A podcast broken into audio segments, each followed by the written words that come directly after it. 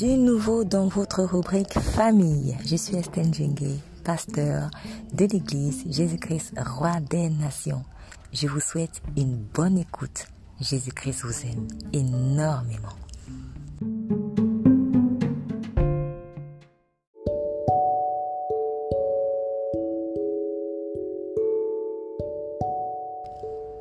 Couper le cordon. Partie 2. Nous avons vu dans un précédent article la nécessité de couper le cordon avec toute personne qui, derrière l'apparence de soins spirituels, s'avère finalement être un loup ou une relation toxique pour votre foyer.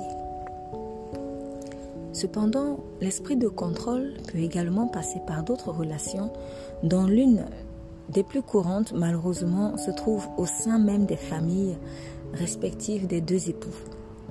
Il est écrit dans Genèse 2, versets 23 à 24, nous lisons. Et l'homme dit, voici cette fois celle qui est os de mes os et chair de ma chair. On l'appellera femme parce qu'elle a été prise de l'homme. C'est pourquoi l'homme quittera son père et sa mère et s'attachera à sa femme et ils deviendront une seule chair. À la simple lecture de ce passage, où Dieu institua le tout premier mariage, on comprend une chose. L'homme et la femme, en étant mariés, deviennent un dans leur chair. Non plus deux, mais un. Cette entité corporelle créée par leur union est le symbole de l'unité profonde que Christ Jésus veut avoir avec son Église, son épouse, qui est en même temps son corps puisqu'il est écrit dans Ephésiens 5, versets 28 à 31, C'est ainsi que les maris doivent aimer leur femme comme leur propre corps. Celui qui aime sa femme s'aime lui-même. En effet, jamais personne n'a détesté son propre corps.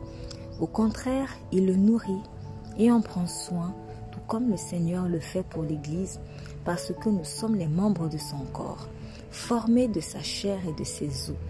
C'est pourquoi l'homme quittera son père et sa mère, s'attachera à sa femme, et les deux ne feront qu'un.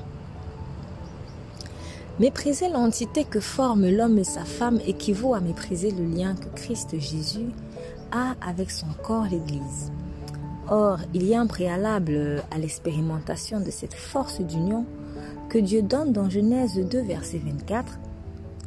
Pour pouvoir s'attacher à sa femme et constituer avec elle une seule chair, l'homme doit quitter son père et sa mère. Le mot hébreu azab, employé ici, signifie dans un premier temps laisser, abandonner, lâcher, partir. La nature nous enseigne.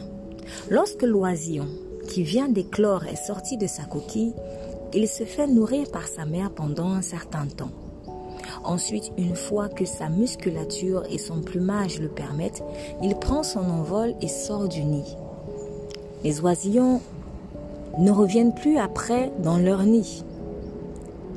Il y a un temps pour tout. Ecclésiaste 3, verset 1. Un temps pour que chaque homme ou chaque femme puisse être nourri, formé, encadré par ses pères et mères, et un temps où il faudra sortir du cocon familial. Le mariage d'un homme est conditionné par le fait de quitter. Tant qu'il ne quitte pas, il ne peut se marier. Cela est valable aussi pour la femme. En effet, si vous maintenez le cordon ombilical avec les pères et mères, vous attestez que vous n'êtes pas prêt à vous attacher à un autre ou à une autre. Se marier sans quitter, sans couper le cordon, reviendrait à constituer un mariage à trois et non à deux. Or, à trois, on ne peut pas faire une seule chair conformément au plan de Dieu. D'ailleurs, on ne peut faire une seule chair dans le sens du mariage avec son propre mère ou sa propre mère, sinon nous sommes dans l'inceste. Malheureusement, beaucoup se marient sans avoir coupé ce cordon, de telle sorte que c'est encore maman qui dirige le foyer, c'est papa qui prend la place du mari, qui finalement ne vit pas son rôle de chef de foyer. Dans certains cas, ce sont les pères et ou les mères qui prennent tout ou presque toutes euh, les décisions, même concernant vos enfants, comme s'ils ne sont pas les vôtres. Dans d'autres cas encore, c'est la belle-sœur ou le beau-frère qui s'immisce dans le foyer espérant le diriger, si ce n'est pas déjà le cas. En fin de compte, le mari ou la femme vit comme un enfant de sa famille ou de sa belle famille, au lieu d'assumer pleinement ses responsabilités d'homme ou de femme mariée. Couper le cordon devient donc urgent si vous voulez véritablement vous attacher à votre femme ou à votre mari selon le modèle divin. Cela consistera à grandir, à vous comporter en adulte d'abord dans votre relation avec Dieu, où vous devez gagner en maturité afin de ne plus laisser libre cours à un esprit de contrôle familial. Quitter son père et sa mère impliquera aussi laisser les parents à leur place et votre femme votre mari à sa place d'époux d'épouse. Sans chercher à tout prix à reproduire le schéma parental que vous avez connu. En réalité, chaque couple a son ADN. Et si Dieu a exigé de quitter son père et sa mère, c'est justement pour créer quelque chose de nouveau, de particulier avec votre conjoint, qui ne sera pas forcément la même chose que ce que vous avez connu auprès de vos pères et mères. Quitter son père et sa mère implique que vos problèmes de couple ne doivent pas absolument arriver aux oreilles de vos pères, mères, frères et sœurs, etc. Vous avez en premier lieu Dieu comme conseiller infaillible. Et c'est si et seulement si le besoin se fait sentir, si le Saint-Esprit vous y pousse, et selon la sagesse dont les pères et mères peuvent être revêtus, qu'il serait envisageable de les appeler à l'aide.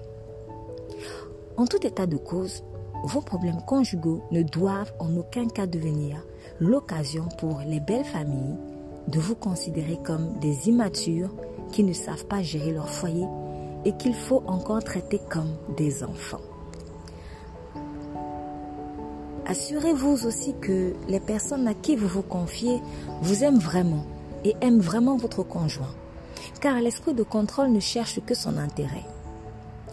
En venant consulter une personne qui en est animée, vous lui donnez l'occasion d'assouvir sa soif de contrôle et de domination.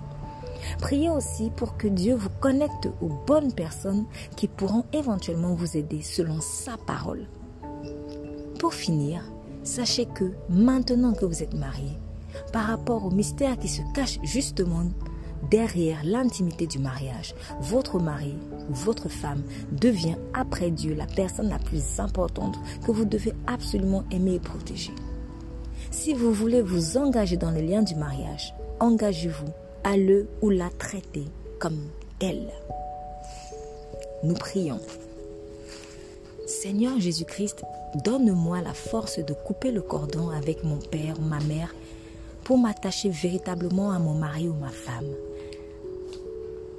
Je veux que mon couple soit libre de tout esprit de contrôle familial. Purifie mes relations avec mes parents et ma belle famille et aide-moi à prendre mes responsabilités dans mon foyer. Amen. Vous êtes bénis.